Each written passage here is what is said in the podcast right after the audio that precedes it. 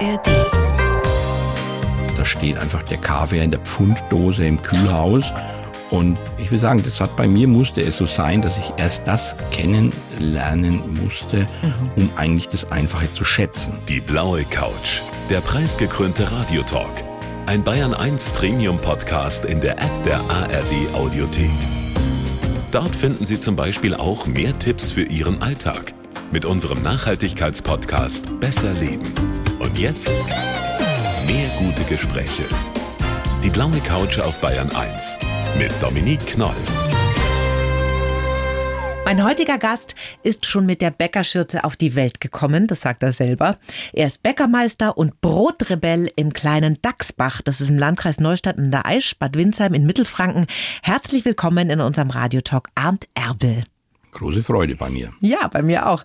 Für alle, die jetzt noch nie in ihrem Leben in Dachsbach waren, es soll ja Menschen geben, ja, die da noch nicht waren. 1800 Einwohner, Amtssprache Fränkisch und mittendrin ihre Bäckerei. Nehmen Sie uns doch mal kurz mit auf so eine visuelle Tour. Wie schaut die denn aus? Naja, man nähert sich dem, dem Dorf. Entweder liegen links oder rechts ein paar Karpfenweiher oder eben der Aisch entlang durch die Wiesen. Da hat es oft Hochwasser. Und äh, dann sind wir auch schon im Dorf und im Dorf, da, ich sag mal, die Straßen sind nicht eng, es ist schön weit, man kommt da rein, man fühlt sich gleich wohl, die Häuser sind nicht hoch. Also wenn jemand aus der Ferne kommt oder aus der Fremde, das ist sowas, da kommt man an und ist angekommen und ist angenommen. Also das ist wunder, wunderschön. Und dann kommt man zur Bäckerei irgendwann mal. Also es gibt so einen Häuserblock, der besteht aus drei Gasthäusern und einer Bäckerei. Also wenn man ein Gasthaus gesehen hat, läuft man einfach mal um den Block rum, dann kommt auch mal automatisch die Bäckerei. Und da gibt's kein Schaufenster, man muss in den Hof einfach reingehen und mal schauen, welche Tür offen ist. Und dann steht man schon in der Backstube beziehungsweise im Laden. Bisschen außergewöhnlich, ne? Wie das dann der Look Ihrer Bäckerei, wenn es da kein Schaufenster gibt. Naja, ich meine, es geht einfach ums Wesentliche. Also wir haben hier nichts äh, zu dekorieren. Alles, was wir machen, das ist selbst, das dekoriert sich selber quasi. Es gibt ein ganz wunderbares Zitat von Ihnen. Ich backe, also bin ich. Wüsste ich, dass ich morgen sterben würde, würde ich heute noch einen Sauerteig ansetzen. Was ist für Sie denn das Faszinierende am Backen? Also erstmal am, am Sauerteig natürlich. Ja. Am Sauerteig die Fermentation, also ist eine Art von Stoffwechsel, das uns das Ganze erstmal bekömmlich macht. Das ist schon mal diese Faszination schlechthin. Also wir machen etwas, das in der Natur wächst, ein Getreidekorn, das würde uns Menschen überhaupt nicht brauchen. Das würde einfach wieder am Boden fallen und neues, ein neues Korn oder eine neue Ähre ergeben. Aber wir nehmen das und backen davon und ein Brot. Und der, bevor wir das eben backen können, müssen wir es fermentieren, sonst ist es uns nicht bekömmlich. Und das ist der Vorprozess. Und am Backen an sich ist das Schöne natürlich dieser Geruch, der entsteht in Oh der ja. Backstube, dass es dann danach knusprig ist und dass eben dieser Teig dann ja schnittfähig wird, so dass man es erstmal schneiden oder brechen kann. Man hört ja oft, dass Menschen, die als Bäcker oder Bäckerin arbeiten, überhaupt gar nichts Süßes mehr essen mögen selber. Wie ist das bei Ihnen? Naja, ist ein schönes Sauerteigbrot, das liebe ich am allermeisten mit Ja. äh, Butter und Honig. Also das ist schon auch diese süß-sauer Balance, äh, da ist es sehr hilfreich sogar. Aber so Croissants, Schokocroissants, haben Sie da noch Lust drauf oder sagen Sie, na, das reicht Ja, faszinierend. Also das, das ist das die ersten, die kommen nachts aus dem Ofen und dann wird sofort ein Croissant gegessen. Noch warm. Also das ist ja eben gerade diese, diese Vielfalt, die da eben mich so reizt. Sie selbst nennen sich ja auch Freibäcker, andere sagen Freigeist, Backpapst, Brotphilosoph, Gourmetbäcker. Was ist Ihnen denn am liebsten? Ja, Freibäcker. Freibäcker. Ein unabhängiger Bäcker. Warum Sie ein freier Bäcker sind, das werden wir heute noch erfahren. Wenn Sie jemanden jetzt mit einem Satz erklären müssten, was Sie anders machen als andere Bäckerinnen und Bäcker, wie würden Sie das erklären mit einem Satz? Mit ein paar Worten würde ich sagen, wir lassen die Backhefe weg. Das Und das, und das ändert alles. und das ist so einfach wie kompliziert, ne? Das ist so wie ein Achttausender, würde ich mal sagen. Was glauben Sie denn, welche Eigenschaften braucht man denn als Bäckerin oder Bäcker am ehesten für diesen Beruf jetzt? Jetzt mal abgesehen vom frühen Aufstehen, das ist klar, ne? Man sollte jetzt kein Langschläfer sein. Aber was für Eigenschaften braucht man denn für diesen Beruf? Also man muss die Wärme aushalten können, man muss sie mögen, die Wärme, auch im Sommer. Deshalb backen wir natürlich auch nachts. Dann macht man die Türen und Fenster auf, dann kommen die Kühle rein. Also das kann man alles regeln. Aber im Wesentlichen geht es natürlich schon auch um diesen Wunsch, etwas für den ja, für den Konsumenten etwas Genussvolles herzustellen. Mhm. Und aber auch ein ganz wesentlicher Punkt ist, man, man muss die Arbeit lieben. Mhm. Das Arbeiten an sich. Herr Abel, wir schreiben für jeden Gast einen Lebenslauf. Ich habe hier ein bisschen Wasser drauf gekleckert. Ich hoffe, das stört Sie nicht. Ich darf den mal rüberreichen. Und äh, Sie bitten, den vorzulesen. Mein Name ist Arndt Erbel und ich bin Freibäcker. Wieso ich beim Backen alles ganz anders machen wollte, kann ich selbst nicht erklären. Sicher weiß ich aber, dass ich schon als Kind nichts Schöneres als die Backstube meines Vaters kannte. Geprägt hat mich die Zeit in der Luxushotellerie. Erst dort wurde mir klar, wie gut das Einfache sein kann. Ohne diese Erfahrung wäre ich vermutlich nie zurück nach Hause gegangen. Ich möchte Dinge erhalten, Tradition bewahren und frei sein im Geist, aber auch frei von Abhängigkeiten. Meinen Teigen schenke ich viel Zeit. Sie dürfen sich in ihrer eigenen Geschwindigkeit wilde Hilfen aus der Luft holen. Gespür, Geduld und gute Zutaten sind die Essenz meiner Arbeit und irgendwie auch meines Lebens. Und? Toll. Fühlen Sie sich gesehen, ja, erfasst? Ja, schön, sehr schön. Ich habe auch ein bisschen Gänsehaut gekriegt. Sie sind Jahrgang 1969 und man kann schon sagen, in der Backstube aufgewachsen beim Papa, gell? Ganz klar. Mhm. Also die ersten Erinnerungen, wenn ich zurückdenke, man erinnert sich an sich immer an das Schöne, von daher ist das ein sehr gutes Zeichen. Mhm. Da sehe ich einfach immer nur ja, Teigstränge, Plätzchen, Brote, Brotscheiben, Arbeitstische, Backofen. Was war denn das Erste, was Sie selber gebacken haben als Kind? Ja, ganz bestimmt waren das eben zu Weihnachten Plätzchen. Mhm. Und ich muss dann aber auch schon, glaube ich, das hat man mir mal erzählt, im Kindergarten, wo ja auch sowas dann oft praktiziert wird, auch dann gleich eben nach dem Rechten geschaut haben, wenn das die anderen Kinder eben ein bisschen nicht so optimal gemacht haben. Waren Sie schon der Backmeister im ja, Kindergarten? Anscheinend. Sie haben ja zwei Schwestern, die Birgit und die Jutta. Sind die auch mit Ihnen in der Bäckerei gewesen, immer früher als Kinder schon? Als Kinder sind wir, ja, natürlich, wir sind ziemlich gleich alt. Mhm. Und äh, da hängt man natürlich viel zusammen, wächst am gleichen Ort auf. Und das ist natürlich auch die Backstube, beziehungsweise auch der Hof, der Garten, die Hühner, was da noch da war. Einfach das Dorf. Mhm. Eine schöne Kindheit auf dem Land, so klingt es. Ne? Ja, klasse. Mhm, mhm. Und Ihre Schwestern, sind die denn auch Bäckerinnen geworden? Meine Schwester Jutta, die ist auch in der Hotellerie gewesen und ist heute im Vertrieb für eine französische Silberwarenmanufaktur, mhm. also nahe an der Hotellerie und Schwester Birgit ist Volkswirtin und hat auch diese Urkraft des Handwerks, das man eben so vom Dorf mitbekommt, eben in die große Stadt beziehungsweise in die große Welt mhm. mitgenommen. Und das kann man schon gut beobachten, dass diese beiden davon natürlich auch unglaublich zehren und profitieren. Mhm.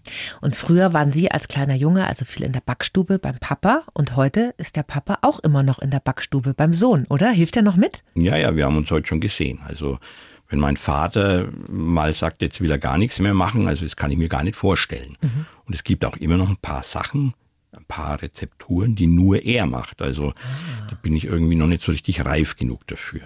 Hat er es noch nicht verraten oder können Sie es noch nicht? Naja, an sich, solange er da ist und es macht, ah. muss man sich nicht drum kümmern. Ist es seins. Aber was hat denn Ihr Vater von Ihren Ideen gehalten, als Sie zum Beispiel um die Ecke gekommen sind und gesagt haben, ich mache jetzt nichts mehr mit Hefe? War er da gleich dabei oder erst mal skeptisch? Naja, das ist ja, letztendlich war es ein Prozess. Also mhm. man beginnt erstmal dieses, die allen bekannten Backmischungen oder Backmittel, fertig, Sauerteige, solche Sachen äh, zu eliminieren. Mhm. Und da ist er dann schon gut äh, darauf vorbereitet gewesen, was mhm. da wohl noch kommen wird. Mhm. Gab es denn in Ihrem Leben denn jemals auch einen anderen Berufswunsch, als den Bäcker zu werden? Oder war das von Anfang an für Sie klar, dass Sie in die Fußstapfen Ihres Vaters treten? Also etwas mit der Hand zu tun, etwas Handwerkliches, das war immer klar. Das, man hat natürlich auch mal geliebäugelt mit anderen Sachen, aber für mich gab es nichts anderes. Vom Grundsätzlichen mhm. her. Mhm. Man hätte vielleicht an einer anderen Stelle hängen bleiben können, das kann schon sein, aber es wäre das Backen geblieben und da bin ich sehr, sehr glücklich drüber. Mhm. Ja, ich habe auch das Gefühl, da hat da jemand seine Erfüllung gefunden. Ihre Bäckerlehre, die haben Sie dann aber nicht im heimischen Betrieb gemacht, sondern in Bad Windsheim. Warum? Naja gut, ich meine, das ist so, man, man, das gehört einfach zu, zum Handwerk dazu, dass man sich umschaut. Dass man mal rausgeht einfach. Ja, das mhm. ist ja das, was man früher als die Walz eben kannte, ne? Mhm. dass man einfach sich dem Ort entf entfernt hat. Mhm.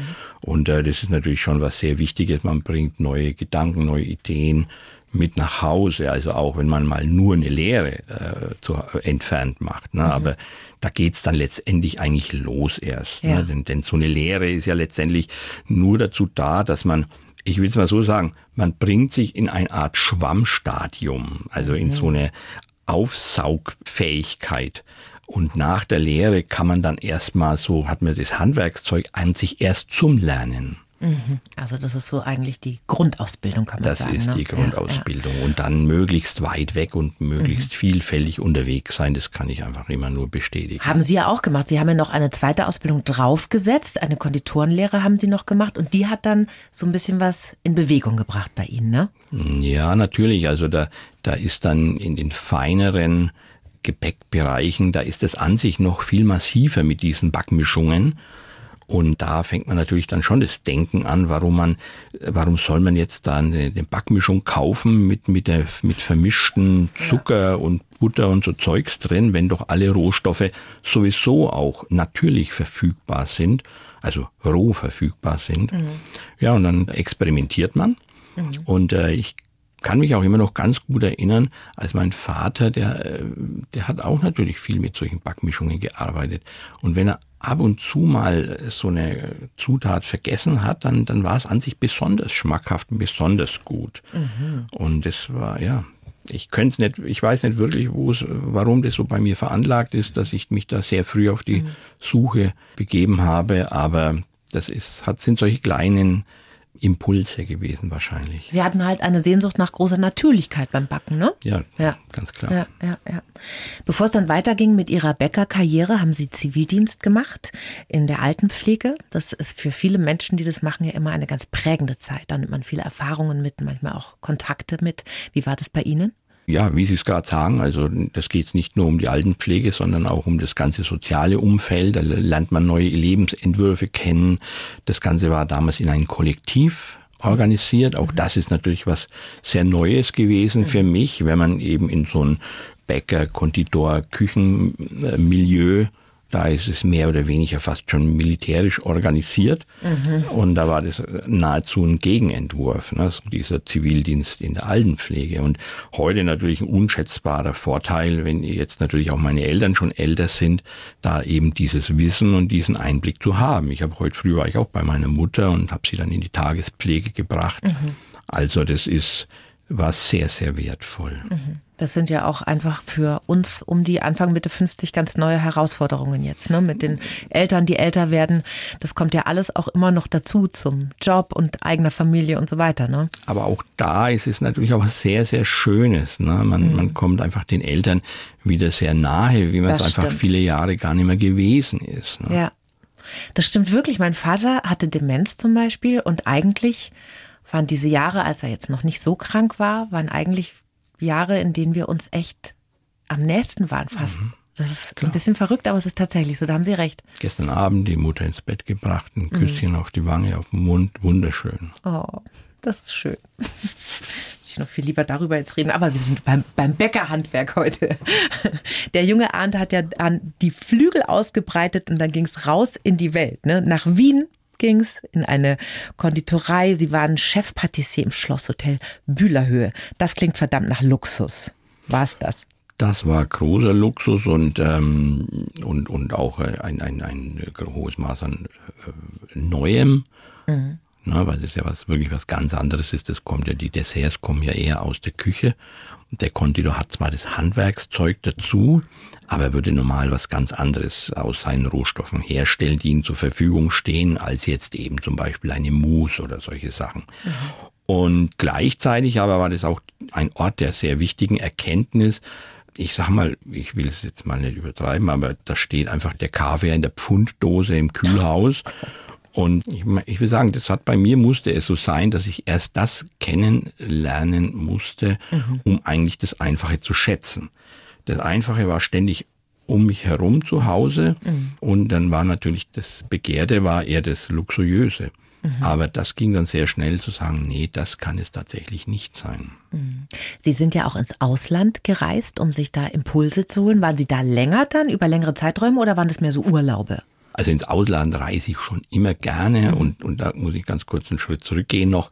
Und zwar mit dem Fahrrad. Also das war Schon ganz klar. Ich habe auch schon sehr früh angefangen mit meiner Liebhaberei für Champagner. Das war mal ganz früh veranlagt, schon mit 15 oder 16, glaube ich. So nämlich an, sind Sie nach Frankreich geradelt. Da bin ich sofort natürlich in die Champagne geradelt und ist man in der Champagne radelt mal weiter nach Paris. Und da ist man natürlich dann wieder in der Konditorei, in der Bäckerei. Dann kommen da diese Impulse, direkt auf dem Fahrrad, wenn man da durch Dörfer fährt und fährt einfach an Bäckereien vorbei. Und das ist so ein wunderschönes Netzwerk. Wo immer man hingeht, geht man in eine Bäckerei und ist an sich sofort willkommen. Also wir reden jetzt von einer Handwerksbäckerei. Ja. Wenn einem was fehlt, äh, also können, kommen mir fast die Tränen, wenn ich da dran denke, weil es wirklich so, so wertvoll ist. Und das praktiziere ich natürlich auch heute noch gern. Und so war es auch Reisen, auch mit dem Fahrrad nach, nach Ungarn, nach äh, Belgrad runter, hoch nach Amsterdam, nach Dänemark. Immer auch, immer so über den Dörfern, immer sofort direkt an eine Bäckerei angedockt. Ne? Und da sind Sie von Dachsbach aus losgefahren oder waren Sie da erst mit dem Zug unterwegs irgendwo hin? Nee, das, die Idee war immer so weit wie möglich zu kommen von Dachsbach aus Ja. und mit dem Zug nach Hause zu fahren. Aber der Hinweg in die Champagne mit dem Fahrrad. Egal wohin, immer mit dem Fahrrad. Aber das war, und, und von daher lag mir das Reisen schon sehr, auch ein bisschen, äh, hat unsere Mutter bei uns veranlagt, bei uns Kindern. Sie hat schon, das war in den 50er Jahren, Brieffreundschaften gepflegt nach Frankreich, nach England. Und da war ich auch letztes Jahr zum Beispiel in Sheffield und habe da einen Brief übergeben an die Brieffreundin meiner Mutter. So schön gewesen. Ne? Da sind Sie auch, aber nicht auch hingeradelt. Nee, da war ich mit, dem Wo- waren wir, die Familie mit dem Wohnmobil unterwegs und natürlich auch wieder von Bäckerei zu Bäckerei Ja. oder, und haben da mal Halt gemacht eben bei der Brieffreundin in Sheffield. Und so kam es mit dem Reisen und dann geht es natürlich irgendwann mal mit dem Auto oder mit dem Motorrad weiter und dann werden die Kreise ein bisschen größer, dann ist eben Spanien oder Italien und noch weiter runter, so gut es geht, Griechenland und schaut sich dann natürlich was wohl an, immer die Bäckereien. Das ist ja, und da stehen Sie einfach vor der Tür, klopfen an und sagen Grüß Gott. Ja, und dann versucht man einfach mal was für den nächsten Morgen oder die nächste Nacht auszumachen.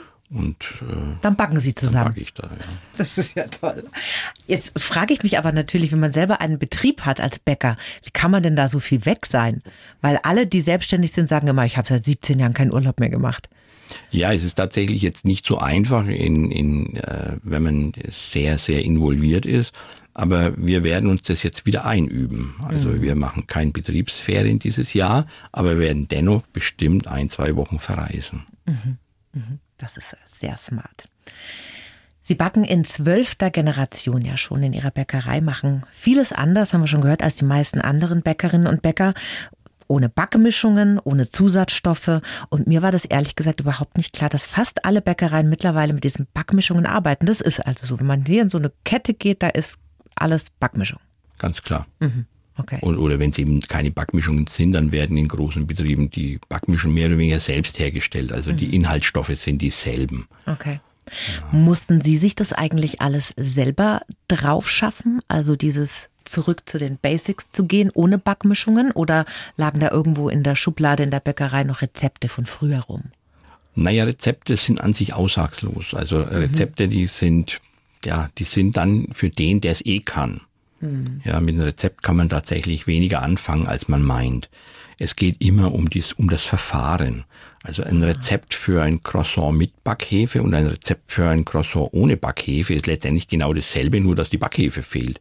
Also überall sind dieselben Eier drin, es ist Milch drin und, die, und, und, und Zucker und Salz in derselben Menge, aber das Verfahren ist was komplett anderes. Das ist, was ich eben damit sagen möchte, ist, ohne Hefe ändert alles. Also da konnte man nicht auf irgendwas zurückgreifen. Und diesen Sauerteig, den Sie ja selber herstellen, da verraten Sie uns jetzt bestimmt gerne, wie der geht, oder? Naja, das ist relativ einfach. Also, Das sagen Sie. Ich kenne schon sehr viele, die am Sauerteig gescheitert sind. Worauf muss man denn da achten? Gibt es da einen Trick? Tun, tun, tun. Immer das wieder ist üben. Einfach das Einzige, was man da wirklich raten Ich kann. habe es befürchtet. Also einfach geduldig bleiben, immer wieder neu versuchen. Eine gute Beobachtungsgabe, vielleicht so wie es einen grünen Daumen gibt, vielleicht so einen teigigen Daumen vielleicht haben, das kann vielleicht hilfreich sein. Das, Okay. Also, aber ich schaue mir das gern bei einer einzelnen Person auch an. Kommen Sie vorbei dann als Backberater. Ja, genau. Ihr Mehl, das beziehen Sie ja von Höfen in den Nachbarorten. Das wird handsortiert und in der Bäckerei frisch gemahlen. Ich finde, das klingt alles nach wahnsinnig viel Aufwand, nach sehr zeitintensiver Arbeit. Wie kriegen Sie das denn hin mit dem Preis-Leistungs-Verhältnis? Weil so argumentieren ja immer viele. Ne? Die sagen, oh, wie soll ich das denn machen? Da wird es viel zu teuer, das kauft kein Mensch. Naja gut, ich meine, es ist, wie Sie schon sagen, Arbeit. Mhm. Das muss man erstmal akzeptieren. Und dann versucht man natürlich trotzdem auch in einer gewissen Art und Weise rationell zu arbeiten. Aber ansonsten gibt's da kein Geheimnis. Ich würde sagen, viele Gebäcke und Brote sind einfach überteuert. Mhm. Also bei Ihnen ist es jetzt nicht exorbitant teuer in der Bäckerei. Was kostet denn ein Kilo Brot zum Beispiel? Also ein Kilo Brot liegt so bei fünf bis sechs Euro das Kilo. Mhm. Gibt vielleicht auch eins für 4,50 Euro, 5 mhm. Euro, ganz normale Preise. Mhm. Aber das ist ja nur die halbe Wahrheit. Also die ganze Wahrheit ist, dass ein Brot günstig ist, wenn man ein gutes hat und es bis zum Ende auf ist. Mhm. Und wenn man jetzt mal noch so die Relation nimmt, dass man irgendwo eine Brezel kauft an einer Aufbackstation vielleicht für 1,50 Euro mhm. und legt mal die auf die Waage, dann hat die Brezel vielleicht 15 Euro gekostet. Und wenn sie so wenig taugt, dass man vielleicht nur die Hälfte isst, dann waren es schon 30 Euro das Kilo. Mhm. Also dann würde ich mal sagen, liegen wir sehr, sehr günstig mit ja. dem, was wir tun. Das ist eine smarte Rechnung, weil das Brot auch lange gut schmeckt wahrscheinlich, ja, ne? nehme ich an. Ja. Jetzt wird es ein bisschen hart für alle, die gerade ein bisschen Hunger haben. Ihre Spezialitäten gehen wir jetzt mal durch. Roggenbrot, Brezen, Lebkuchen, habe ich mir sagen lassen. Und berühmt sind sie für ihre Panettone. Das ist dieser italienische Weihnachtskuchen. Ne? Da ist, glaube ich, so Orange, Zitronat, Rosinen und sowas drin. Und auch den backen sie ja anders. Naja, der Panettone ist an sich sowas wie ein, vorhin schon mal gesagt, wie ein Achttausender. Also anders kann man es nicht bestreiten. Also, oder vielleicht sogar der Everest. Also ein, ein großer, großer Berg, eine Herausforderung für einen eine Bäcker. Große, okay. große Herausforderung, weil an sich geht's gar nicht. Also er ist so gehaltvoll wie ein Weihnachtsstollen, also mhm. richtig sehr, sehr butterreich. Er ist so luftig und locker wie ein Baguette, aber es ist eben ohne Hefe gebacken. Okay. Nur mit Sauerteig. Aber er darf wiederum nicht sauer sein, weil es ja was Süßes ist. Also Sie sehen schon, es geht Schwierig. gar nicht. Ne? Aber Sie haben es hingekriegt. Wir, ja, also wir machen's. Ich muss immer darüber nachdenken, dass ich sage, ja, wir machen es, aber eigentlich geht es tatsächlich nicht. Also die Demut ist bei jedem Mal aufs Neue da. Wie lange haben Sie denn da experimentiert, bis der das erste Mal so geglückt ist? Wissen Sie das noch? Also die ersten Gehversuche, würde ich sagen, liegen jetzt so gute 30 Jahre zurück. 30, 35 Jahre. Und dann waren sicher mal fünf Jahre ganz, ganz intensives Forschen. Mhm. Weil es Üben ist es ja nicht. Es gab kein Wissen, das man sich holen kann. Mhm. So ein schöner Spruch von einem italienischen Panettone-Bäcker, der sagt, Arndt, es ist ganz einfach, ein Panettone zu backen. Du musst ihn nur so backen, dass die Kunden wiederkommen. Ja Damit ist alles gesagt. Alles geritzt, oder? Ja. Haben Sie eine Ausdauer, oder? Doch, Wahnsinn. Doch, die ist nötig. Also wirklich bewundernswert. Noch eine Spezialität von Ihnen sind Herrgottsköpfle. Da müssen Sie mir jetzt mal ein bisschen helfen. Ich habe nämlich wirklich keinen Schimmer, was das ist. Also gut, in Dachsbach gab es mal im 17., im 18. Jahrhundert einen Amtmann, das war der Herrgott zu Dachsbach. Mhm. Der hieß so, Herrgott zu Dachsbach, Vorname Herrgott. Und deshalb sind die Dachsbacher die Her Herrgottsköpfe. Also mal dieses, mal die Namensgebung. Ne? Mhm. Die Dachsbacher sind für die umliegenden Dörfer die Herrgottsköpfe. Mhm. Und es ist ein kleines Gebäck, das besteht aus zwei Macarons oder Amaretinis, würde ich jetzt mal sagen, die aber saftig gebacken sind. Mhm und werden eben mit einer Zwetschgenwasser-Buttercreme dubliert, also zusammengesetzt. Das Ganze, das ist nicht größer wie jetzt, ich sag mal, vielleicht äh, nicht, ein bisschen größer wie eine, wie eine, wie eine Pflaume, würde ich jetzt mal sagen. Mhm. So und so diese, dieses Format. Und mit einer sehr, sehr guten Schokolade noch anteilig umhüllt. Und ja, und das ist eben das Herrgottsköpfle. Es lag irgendwie so in der Luft, dieser Name. Ich habe nach was gesucht und dann, ich weiß nicht mehr genau, auf einmal war das die Herrgottsköpfle. Und das haben Sie erfunden und das gibt es auch nur bei Ihnen? Nee, ich habe das nicht erfunden. Nicht. Also das ist jetzt ein Gebäck, das wurde auf der Welt sicher schon oft gemacht, dass man zwei Sachen zusammen mit einer Buttercreme dubliert mhm. hat. Aber in mhm. der Form, wie es wir machen und mit dieser Namensgebung sind es unsere Herrgottsköpfle. Und die gibt's nur bei Ihnen? Und nur in der kalten Jahreszeit. Ah, okay. Das muss man dazu sagen. Also das ist jetzt ein Gebäck, das braucht einfach die Kühle. Mhm. Und was ich ja ganz toll finde, Sie geben Ihr Wissen ja auch weiter. Ne? Sie behalten es nicht für sich und sagen, nein, das ist alles geheim, sondern man kann bei Ihnen auch Kurse machen, ne? Ja, man kann Backkurse machen. Da kümmern wir uns aber im Speziellen um die Roggensauerteige. Denn das ist so meine Botschaft, dieses gesunde Roggenkorn, auch sehr, sehr gut für Diabetiker geeignet, weil es langsamer verstoffwechselt wird. Mhm und bei uns im heimisch ein anspruchsloses Getreide im Vergleich zu Dinkel oder Weizen. Mhm. Also das ist so meine Botschaft. Esst Roggen, esst Roggenbrot und dieses geben wir weiter. Und da ist auch mein Wissen auch wesentlich gefestigter, was den Sauerteig angeht. Wenn wir jetzt über Sauerteige sprechen, was natürlich auch sehr viele Menschen interessiert, wie backt man Brezen, wie backt man Croissant oder mhm. süße Teige mit Hefe, also ohne Hefe. Äh, ich sage jetzt mit Hefe, weil wir sagen heute immer noch Hefeteig dazu, mhm. zu diesen Teigen. Dann ist da ganz klar noch viel Experimentieren angesagt. Die Halbwertszeit des Wissens ist da kürzer. Und wenn ich das jetzt irgendwie versuchen würde zu lehren, dann mhm. würde ich mir denken, in einem halben Jahr ist es dann schon wieder Schnee von gestern. Ja. So schnell verändert sich da das Verstehe. Wissen aktuell. Ich könnte mir vorstellen, dass einige Hörerinnen und Hörer da Lust drauf haben, mal mit Ihnen Brot zu backen. Wie gehen Sie denn da vor? Haben Sie eine Homepage, wo man sich anmelden kann oder wie organisieren Sie das? Genau, wir haben die, diese Kurse werden auf der Homepage eben gezeigt. Das sind immer kleine Gruppen von sechs Personen, also das muss klein sein, das mhm. muss intim sein, da müssen Fragen beantwortet werden können. Und dann sind wir da einen Tag zusammen, von morgens um acht, halb neun, bis eben dann das Brot aus dem Ofen kommt. Und da wird es einfach alles durchexerziert, kann man den Sauerteig mit nach Hause nehmen. Und wer einen Kurs bei uns mal gemacht hat, der hat auch ein Anrecht drauf, dass er dann auch einen Sauerteig noch mal nach Hause geschickt bekommt, wenn der mal nicht mehr so toll zu Schein sein und vielleicht nicht mehr so gepflegt wurde. Mhm. Sie experimentieren also sehr viel mit Rezepten, mit Verfahren, haben wir gelernt. Haben Sie auch schon mal aufgegeben? Nicht, dass ich wüsste. Nicht, dass ich wüsste, denn man ist an sich in einem endlosen Prozess. Mhm. Es gibt Rückschläge, das ist ganz klar, aber dafür kommt man einfach wieder gestärkt aus dem Tal heraus. Sie reden ja jetzt ein wahnsinnig schönes Hochdeutsch bei mir in der Sendung, ne? Aber Sie sind ja Mittelfranke, Sie können ganz toll Fränkisch reden und Sie haben ja auch Tüten mitgebracht, in denen Sie Ihr Gebäck und Ihr Brot verkaufen und das finde ich ganz lustig. Das müssen Sie jetzt vorlesen. Da sind also fränkische Begriffe drauf. Darf ich Sie mal bitten, hier einfach sich eine Tüte zu schnappen und mal einen Begriff zum Beispiel also hier habe ich den Begriff Dab. Also was ist Dab? Heute ist er Daber doch. Mir geht's, ich bin so wie ein Daber Muckenhänge rum. Also das heißt, man ist ziemlich am Ende, man ist äh, antriebslos. Platt. Platt. Oder notwendig ist so ein schönes Wort, notwendig. Ich lese mal vor. Also das hat, der hat's aber heute wieder notwendig. Also jetzt war ich schon fast wieder Hochdeutsch. Also der hat's aber heute notwendig. Also notwendig, das ist, das, da drin steckt Notwenden, also mhm. die Notwenden. Mhm. Und äh, ja, und oder hier haben wir das Ziefer, also Ziefer ist was von Ungeziefer, das sagen wir einfach nur Ziefer. Mhm.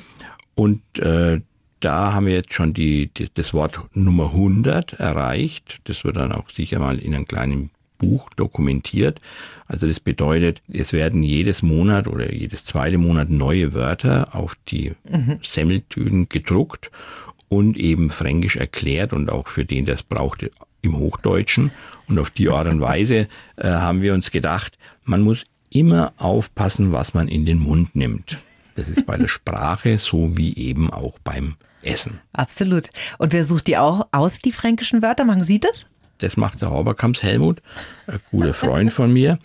Und wird aber auch sehr viel angeregt eben von unseren Kunden. Die kommen und sagen, Mensch, ich hätte jetzt da wieder ein neues Wort oder schön, also was, was ein neues genau ist, ist Gegenteil, ein altes ja. Wort. Ja. Und dann gebe ich das weiter und dann findet es oft mal eben auch sich wieder auf der Tüte. Also da sind dann in den Tüten traditionelle Rezepte oder Verfahren und die Tüte mit den guten fränkischen alten Worten. Das finde ich schön. Das ist wunderschön. Ja, weil der Dialekt ja auch überall so ausstirbt. Ne? Also das finde ich auch schön, dass Sie das, dass Sie das bewahren. Ihr Brot, das haben Sie ja auch schon in die Sterne-Gastronomie geliefert. Tantris nach München, habe ich gehört. Die haben schon ihr Brot genießen dürfen. Und ich kann das ja auch bestellen. Äh, auf der ganzen Welt. Sie liefern per DHL, ne? Also wir beschränken uns nicht auf Deutschland, man kann es auch ins mhm. Ausland mhm. äh, senden lassen, aber im Wesentlichen spielt sich das in Deutschland ab, ganz klar. Und es ist natürlich äh, dem geschuldet, dass jetzt eben jemand irgendwas von uns mal hört oder liest und dann wollen wir einfach auch das der Vollständigkeit halber das Brot dazu liefern können. Also das ist jetzt mhm. für uns jetzt nicht so ein Standbein in dem Sinn, sondern eher so eine Ergänzung zu dem, was man halt so über uns hört. Und wenn jemand sagt, Mensch, jetzt brauche ich aber mal das Brot dazu, dann kann er sich das bestellen. Mhm. Oder an Weihnachten die Lebkuchen oder ein Panettone. Panettone, also den habe ich jetzt nicht vergessen, den Panettone. Und ihr Brot, das kennt man ja sogar in Australien. Ja, da wurde es mal von einem Gourmet-Magazin erwähnt, in so einer Liste der besten Bäckereien, die man so ein Europa besuchen muss und da sind sie drauf. Das finde ich abgefahren. Waren denn schon mal australische Touristen da? Das passiert ja. Das Echt? passiert. Also Leute kommen ohne Vorwarnung hier reingeschneit. Es ist unglaublich. Die, die, die, fliegen, landen in Frankfurt, nehmen sich irgendwie einen Zug und dann auch einmal stehen sie hier im Laden. Also das passiert jetzt aus allen Himmelsrichtungen, mhm. von jedem Kontinent.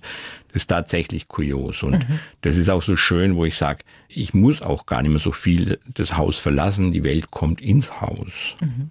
Machen Sie sich denn Gedanken um Ihr Vermächtnis? Also, weil wenn man dann, Sie sind ja jetzt noch blutjung, ne? Aber irgendwann ist ja mal die Zeit, wo man sagt, ich will jetzt nicht mehr 80 Stunden in der Woche arbeiten. Und Ihre Tochter Rebecca, Ihr Sohn Jakob, die arbeiten ja beide in der Bäckerei. Werden da schon mal Gespräche geführt, wer das mal übernehmen möchte oder ist das noch viel zu weit weg? Nee, nee, also man denkt es schon immer mal an, bekommt dann natürlich auch mal Ablehnung. Aber ich sehe das ganz entspannt, denn diese Bäckerei, die ist jetzt so alt, also die ist jetzt Lücken, hier bei uns wird über 300, zwischenzeitlich 40 Jahren lückenlos gebacken. Mhm. Und da ist es für mich völlig klar, dass da in 340 Jahren auch noch gebacken wird. Also ich bin hier einfach da, um das jetzt mal so eine gewisse Zeit zu begleiten mhm. und das, dann wird das weitergehen. Das ist, das liegt in so einem Haus einfach drin. Und äh, für mich ist es immer auch wichtig, diese Sachen, diese alten Dinge, wie eben so eine Backstube, so zu erhalten, dass es, naja, halt für die Ewigkeit taucht. Ne? Mhm. Das ist so, so, so. Ich nenne es immer, wenn ich was irgendwie Neues erdenke, dann ist es für mich innerlich, sage ich mir immer so, das ist so, so Zurüstung für die Unendlichkeit. Mhm. Das ist so mein inneres Motto. Ja, klar, Sie sind schon die zwölfte Generation. Warum soll es nicht weitergehen, gell? Genau. Ich habe es gerade aus Spaß gesagt, 80 Wochenstunden Arbeit. Wie viele sind es denn wirklich? Oh, keine Ahnung. Zählen Sie nicht. Das mit. ist einfach, das ist in der Endlosschleife wie der Sauerteig. Der muss immer arbeiten, so arbeite ich auch immer. Wie das ist, äh, ich, als ich heute das Haus verließ, also bis zum letzten Moment war noch eine Reisegruppe da und ist man noch ganz, ganz schnell und tut noch und macht noch und dann mhm. denkt man, Mensch, jetzt wird es wieder knapp mit dem Auto zum Bahnhof zu kommen. Also es endet nicht. Mhm. Und wenn ich jetzt hier rausgehe aus dem Funkhaus, dann denke ich, dann werde ich auch ein paar Leute besuchen, die Brot von uns haben. Toll. Sie brennen sehr für das, was Sie tun, haben eine große Leidenschaft, eine große Liebe zu Ihrem Beruf, zu Ihrem Handwerk. Wie gehen Sie denn eigentlich mit Menschen um, die nicht so aus dem Quark kommen, die jetzt nicht ihr Tempo mitgehen. Die gibt's ja bestimmt auch.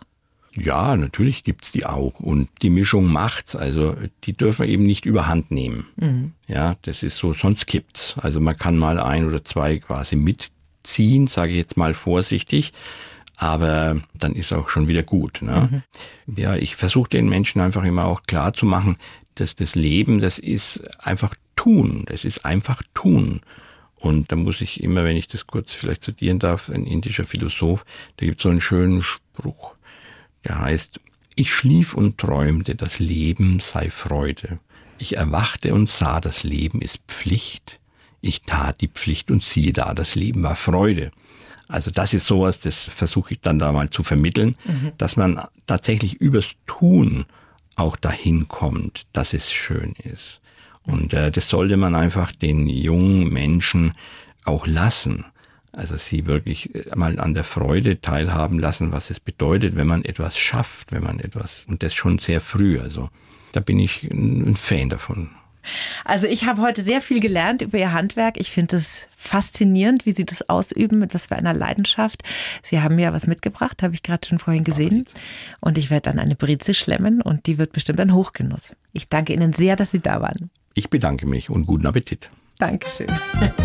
Die Bayern 1 Premium Podcasts. Zu jeder Zeit, an jedem Ort. In der App der ARD Audiothek und auf bayern1.de. Bayern 1 gehört ins Leben.